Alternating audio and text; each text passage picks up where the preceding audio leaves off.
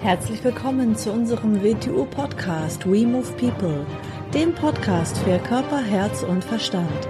Wir sind Alfred Johannes Neudorfer und Rosa Ferrante Banera und in unserem Podcast beschäftigen wir uns mit den Themen persönliche Weiterentwicklung, Gesundheit, Kampfkunst, Philosophie und Menschsein.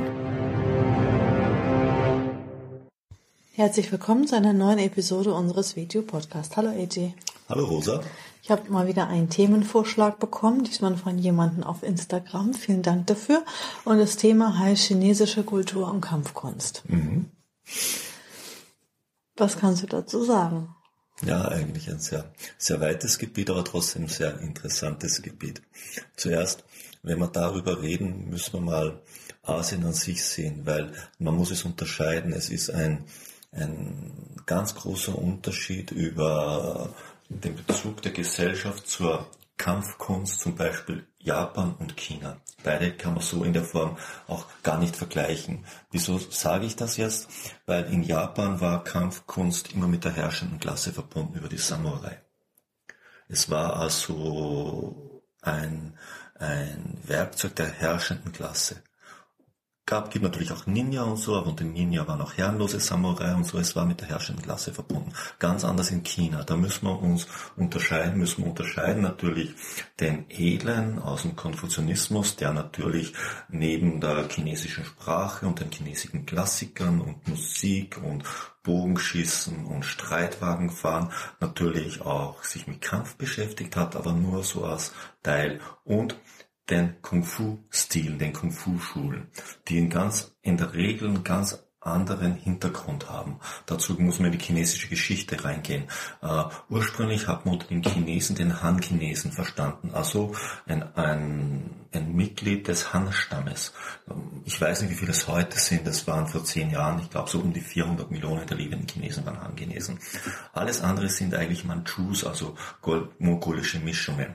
Uh, eigenartigerweise in der chinesischen Geschichte war nur in einer Dynastie ein Han-Chinese an der Macht, der Kaiser in der Han-Dynastie. In den anderen Dynastien waren Manchus an der Macht. Gar nicht so zum Nachteil von China, weil die Manchus, also die mongolischen Kriegerstämme, hatten zwar eine enorme Durchschlagskraft, aber wenig Kultur. Und sie haben mit Leib und Seele die chinesische Kultur aufgenommen und eigentlich mehr geachtet als viele Chinesen selber. Aber gleichzeitig hat es in der chinesischen Bevölkerung, der Han-Bevölkerung, die Tendenz gegeben, man wollte wieder einen Han-Kaiser haben. Und das ist einer der Hintergründe von den vielen, vielen Kung-Fu-Stilen. Es gibt nicht nur der Hintergrund, aber von vielen. Sie waren mehr oder weniger heute, würde man sagen, Widerstandsbewegungen, die versucht haben, im Guerillakampf den Besatzungsmacht, so haben viele die Manchus empfunden, wieder einen Han-Chinesen an die Macht zu bekommen. Und dann ist wieder ganz was anderes. Aus dem Grund ist also ein großer Bereich eigentlich in die unteren Bevölkerungsschichten oder in tabuisierte Bevölkerungsschichten hineingeraten und dort wurde Kampfkunst unterrichtet im Verborgenen. Mhm. Nochmal zurück zum, zur Kampfkunst selber. In China muss man innere und äußere Stile unterscheiden und innere Stile sind ursprünglich nicht, wie man heute so gern sagt, die sich mit Qi beschäftigen. Na, überhaupt nicht. Inner, inneres Kung Fu hat man verstanden. Stile, die allein innerhalb Chinas entstanden sind. Und das sind eigentlich drei große Überbegriffe, Ising, Ibagur und Tai Chi, die noch dazu in der traditionellen Schulung zusammenhängen. Man hat zuerst Ising I, also äh, eine Art von Tierformen gelernt. Ich nenne das heute, da man, man hat gesagt, die geradlinigen Bewegungen, ich nenne es die Wellenbewegungen. Auszutesten hat man gelernt, wenn man beginnt oder wenn man jung ist. Danach hat man sich mit den kreisenden Wirbelbewegungen beschäftigt, die Parcours-Stile. Danach hat man sich mit der Kombi dieser beiden beschäftigt, den Tai Chi-Stil, Yin-Yang, alles in Wechselwirkung bringen. Also den Altersstil oder als dritten Stil. Das ist früher mal zusammengehängt. Und dann hat man äußere Stile unterschieden, die man praktisch alle, die ganz breit, breit gefächert sind, auf Impuls des Bodhidharma zurückführt. Wer war Bodhidharma? Bodhidharma war ein Mann aus Indien, der den Chan-Buddhismus nach China gebracht hat. Und in diesem Zusammenhang die ersten körperlichen Tier Formen oder Bewegungen mit im Gepäck hatte und um zu unterrichten begonnen hat. Und alles, was sich von dort abgeleitet hat, nennt man die äußeren Stile. Wing Chun in diesem Zusammenhang überhaupt nicht auftaucht, weil es weder aus den Inneren kommt, noch aus dieser äußeren Quelle kommt. Aus da kann man schon mal schauen, Wing Chun ist eine spezielle Geschichte. Aber heute reden wir nicht über Wing Chun, heute reden wir über chinesische Kampfkunst. Mhm. Wenn man wenn wir jetzt dann zurückgehen zu den Kung-Fu-Stilen, man nennt sie jetzt Kung-Fu-Stile, ist eigentlich eine sehr junge Bezeichnung, weil Kung-Fu ursprünglich ja heißt harte Arbeit oder intensive Arbeit. Das heißt, sich mit etwas sehr intensiv beschäftigen, ist ein sehr, sehr moderner Begriff in dieser Weise, dass man es verwendet und äh, ich glaube, ist von Bruce Lee eigentlich eingeführt worden, also als seine Art des Wing Chun nach Amerika brachte. Aber ist ein guter Begriff. Früher hat man es als Wushu bezeichnet, also als Kriegskunst, ist dann aber in den 80er Jahren des letzten Jahrhunderts von der Volksrepublik China ein Stil erfunden worden, weil man wieder äh, Kampfkunst äh, beleben wollte, aber eigentlich nicht mehr so viel im Land hatte, weil er durch die Kulturrevolution die Meister alle getötet wurden oder verjagt worden sind. Jetzt hat man einen Stil zu kreieren begonnen. Daraus ist dann später das Wushu entstanden. Mhm. Ja, also jetzt zum Thema Kultur oder du hast gerade Kulturrevolution gesagt. Ähm, also die Chinesen haben einmal die Kampfkunst, das Kung Fu und auch die drei starken Philosophien. Mhm. Als Kulturgut kann man ja so sagen. Ähm, was gibt es da noch an China? Ja, bleiben wir mal bei den drei starken Philosophien. Ist natürlich der Taoismus, der Chan-Buddhismus und der Konfuzianismus. Jeder, ich nenne das aktive Philosophien. Philosophien. Wieso nenne ich es aktive Philosophien? Wir im Westen haben auch Philosophien, aber das sind keine aktiven. Bei uns sind Philosophien immer sehr kopflastig geblieben, also mentale Konzepte. Sie wurden, wie wir in unserer Wing Chun Sprache sagen, es wurde nur ein Zentrum geschult, das Interpretationszentrum, das Denkzentrum. Alle anderen Sachen wurden außen vor gelassen. Aus dem Grund sind sie auch immer relativ trocken und leblos geblieben, außer sie wurden mit einem gefährlichen Element getriggert mit Emotion von Menschenmassen, dann werden diese Philosophien gefährlich. Haben wir ja im letzten Jahrhundert oft erlebt, auch mit dem Kommunismus, was dann auch aus einer anderen Geschichte in China passiert ist. Aber darauf will ich später noch mal kurz eingehen.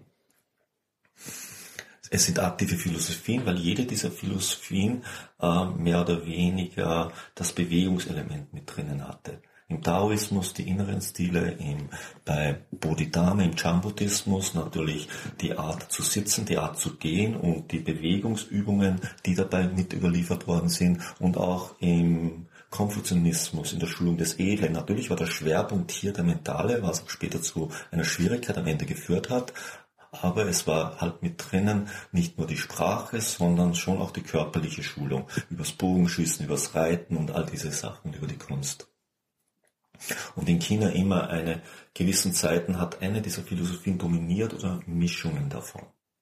Ganz am Ende, um das mal kurz anzureißen, erlebt man die, die, die Negativseite des Konfuzianismus. Es, Konfuzianismus hat zu einer Überregulierung geführt, zu einer totalen Bürokratie, in dem alles, in der alles festgeschrieben war und Personengruppen bezogen war, wie eine Person sich zu kleiden hat, wie sie zu reden hat, was sie zu essen hat, wie sie zu handeln hat, was sie zu tun hat. Es war keine Bewegung mehr möglich. Und das auch einer der Gründe aus meiner Sicht für der diesen durchschlagenden Erfolg des Kommunismus zuerst mal war, um das Ganze wieder aufzubrechen. Also eine westliche Philosophie eigentlich in, in chinesischer Interpretation voll eingeschlagen hat und, und zuerst mit aller Negativität auch zuerst mal Bewegung reingebracht hat.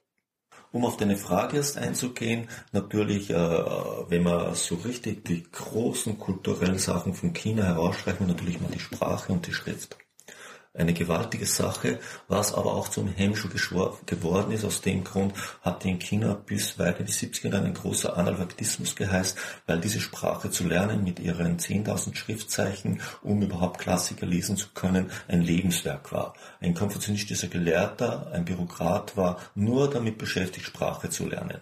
Und alles andere ist außen vor geblieben. Aus dem Grund hat man in China dann die Sprache vereinfacht und damit hat man diesen Analphabetismus Rassismus gegenarbeiten können. Ist aber trotzdem bei den Schriftzeichen geblieben. Es hat in den 70er mal eine Tendenz gegeben, Romanier, also eine romanische lateinische Unschrift zu verwenden, was sie Gott sei Dank nicht gemacht haben, weil sie hätten damit wirklich ein kleines Stück ihrer Kultur aufgegeben. So, was kommt aber noch dazu? Natürlich die drei Philosophien. Die aktiven Philosophien ist eine Großleistungen von China, der Daoismus, der Chan-Buddhismus für sich gesehen und der Konfuzianismus. Und natürlich die Kampfkunst schon. Und wenn ich hier von Kampfkunst rede, dann rede ich im Besonderen natürlich von den Strategien, die dahinter stehen und den Strategien. Viele werden es Sun kennen, die Kunst des Krieges. Und solche Sachen kann man einfach gar nicht von der Kampfkunst trennen. Das ist sowas Chinesisches. Obwohl jetzt das ist Chinesisch. Ich meine jetzt nicht, dass wir im Westen nicht ähnliche Ansatzpunkte und Sachen auch haben. Da kommen wir dann nachher noch ein bisschen dazu. Mhm chinesische Kampfkunst. Also wie gesagt, wie ich es vorhin schon gesagt habe, erstens natürlich, wie Kampfkunst immer war, ist eine Charakterschulung. Und sie ist bei uns heute Selbstverteidigung. Alten China würde man nicht sagen Selbstverteidigung. Dort würde man sie als Kriegskunst oder als Guerillataktik bezeichnen, da sie ja in weiten Bereichen mit Widerstandskampf in Verbindung gestanden ist. Kung-Fu-Stile muss man sich auch so vorstellen, man könnte es fast heute, man könnte sie es gibt ein Wort, das ist zwar nicht ganz richtig, aber etwa ist es doch das, ist ein bisschen wie eine Geheimgesellschaft gewesen. So ein leicht abgeschlossener Kern, wo etwas Bestimmtes geübt wurde und in jeder dieser, dieser, Kung-Fu, dieser äh, Geheimkunstzirkel war auch eine Kampfkunst mit drinnen, die geübt worden ist. Da hat es also einen gegeben, der dafür zuständig war, die Kampfkunst zu lernen. Wieder Wing Chun nehmen, könnten wir uns Mignui, eine Nonne, hundertprozentig keine Nonne, Nonnen in alten chinesischen Klostern zu der Zeit eigentlich kaum vorstellbar sind. Die, Ma die Frau hatte so einen schlechten Stellenwert, dass nicht mehr schlechter geht, aber sie hätte sehr wohl die Chefausbildnerin in einem Geheimgesellschaft eines Kung-Fu-Stils sein können. Ohne Problem, wäre sogar super gewesen, sie wäre lange, lange Zeit nicht im Verdacht gewesen als Frau. Wir im Westen heißt aber nicht, dass wir jetzt alles aus China nur holen müssen. Da kommen wir jetzt zum ganz eigenartigen Faktor in der Psyche von vielen Menschen. Ich nenne das folkloristisches Denken. Zum Beispiel natürlich, wenn man nach Japan geht, wird man dort hin und wieder Menschen sehen, die auf der Straße musizieren und und eine Perücke aufhaben wie Mozart. Das wird von dort mit dem Österreicher verbunden. Viele denken auch so ein bisschen, Österreicher ist dadurch definiert, dass er natürlich Klavier spielt und dass er ein Lipizzaner daheim hat. Das nenne ich klischeehaftes Folklore-Denken. Und so gehen viele westliche Menschen an chinesische Kampfkunst dran. Sie sehen nicht, was ein Mensch kann, sondern sie haben so das Gefühl, du müsstest Asiate mindestens oder besser noch Chinese sein, um chinesisches Kung Fu zu machen, weil dann ist auf jeden Fall gleich mal besser. Und das stimmt halt so überhaupt nicht. Das heißt nicht, dass es dort nicht sehr gute Meister gibt, das sage ich damit nicht. Aber zu denken, weil es in Chines ist es besser, ist irgendwie eine kindische Anschauung. Das würde heißen, äh, wenn du Österreicher bist, spielst du besser Klavier, weil Mozart ein Österreicher war. Mhm wird keiner denken. Oder wenn ich Klavier lernen möchte, dann muss ich erstmal nach Österreich fahren und suche mir da jetzt den besten österreichischen Klavierlehrer. Richtig, genau. Totaler also, Blödsinn. Und dieses Denken muss man mal aus der Geschichte rausnehmen. Ich muss schon noch sehen, was kann der Mensch, der das da macht. Das ist offensichtlich zu sehen. Das ist offensichtlich zu sehen, wie ist seine körperliche Anstellung, wie geschmeidig ist er, wie wirkt er als Mensch, wie ist seine Gestik, wie verspannt ist er bei seinen normalen Handlungen. Wieso soll er plötzlich, wenn er seine Kampfkunst macht, anders sein? Das muss ich schon alles sehen und betrachten lernen. Sonst gehe ich in der verkehrten Weise an eine Sache ran. Mhm. Und dann wieder zurückkehren. Auch wir in Europa haben natürlich Kampfkünste in dem Sinn gehabt. Bei uns wurden sie nicht so bezeichnet. Ob man jetzt die Ritterschulung nennt oder dieses oder die klassischen Fechtmeister, die sehr wohl eine drei zentrenbezogene Ausbildung von ihren Lehrlingen gemacht haben, wenn man sich genau anschaut, und auch später noch. Oder natürlich auch wir haben im Ansatz Strategeme, nicht so ausgearbeitet wie die Chinesen. Aber das heißt nicht, dass wir es hatten. Wir haben den Machiavelli, wir haben äh, den Clausewitz, all diese Sachen. Wenn man sich anschaut, es war nicht so strukturiert und eine der herausragenden Leistungen für mich der chinesischen Kultur sind die Strategeme und diese Ausarbeitung all dieser Sachen. Das haben sie natürlich einzigartig gemacht. Und wenn heute alle großen Kulturen zusammenkommen, sollte man uns anschauen, was hat diese Kultur, was ist der Honig dieser Kultur? Und das sollten wir für uns verwenden. Und Sie sollten es bei uns verwenden. Und Sie machen es inzwischen von uns sehr gut, wie wir ja erleben. Ob wir es genauso gut machen, andersherum, das ist für mich die große Frage. Mhm. Und aus dem Grund, wir nehmen, ich nehme wieder unser Radio Wing Chun, aus dem Grund, natürlich für mich ist die chinesische Wurzel wichtig, ich habe es ja auch gelernt, aber es ist auch die andere Wurzel wichtig, aus der es kommt. Und es ist ganz, ganz wichtig auch meine eigene Kultur, die da mit drinnen ist, denn ich suche auch in meiner eigenen Kultur die gleichen Prinzipien, die gleiche Art des Handelns, wo haben wir das? Und überlappe es, um nicht in die Gefahr zu geraten, dass man blauäugig Klischees hinterher zu laufen beginnt. Denn diese blauäugigen Klischees, ist, es ist ja ist nichts Gefährliches, ein Klischee zu haben, aber es ist auf der anderen Seite sehr gefährlich. Es behindert dich in deinem Verständnis, in deiner Einsicht und damit in deiner Entwicklung. Und damit ist es das Gefährlichste, was es gibt. Mhm. Ja, wir wollen ja einfach auch keine Chinesen von vor 300 Jahren werden. Richtig, ne? genau. Und so wie du das so schön gemacht hast mit dem WTU Wing Chun, das an die heutige Zeit, an die heutigen Menschen anzupassen, mhm. das ist, glaube ich, der vernünftige Weg. Wie du gesagt hast, die Vorteile oder die Werkzeuge nutzen mhm. ne? und das aber dann adaptieren an die heutige Zeit. Ich unterrichte in meinem Guildbereich auch nicht äh, Fechttechniken des 14. Jahrhunderts. Nee. Aus dem Grund unterrichte ich auch nicht reines Wing Chun, des China vor 300 Jahren, ja. sondern es geht ja nicht um das Werkzeug. Das Werkzeug ist, ist die zeitgemäße Form. Und natürlich verwenden wir immer noch das Si und im Dao in unserer angepassten Variante. Es geht um die Bewegungsprinzipien, um die Wechselwirkungen. Die Wechselwirkung ist das, was andere gern als die Kraftsätze bezeichnen und die beiden übergeordneten Kampf- oder Bewegungskonzepte. Weil nicht das Werkzeug macht etwas zu der Sache, sondern das Werkzeug ist da, um eine Sache greifbar zu machen. Hm. Das ist ein schöner Satz. Ja, das ist doch super äh, interessante Episode jetzt gewesen. Ganz mhm. tolles Thema. Mhm.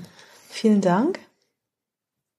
Und wer eine Idee oder eine Frage oder einen Wunsch für ein Thema hat, bitte uns immer gern schreiben. Auf all unseren Kanälen. Ihr ja. wisst ja, wo ihr uns findet. Dann bis zum nächsten Mal. Tschüss. Tschüss.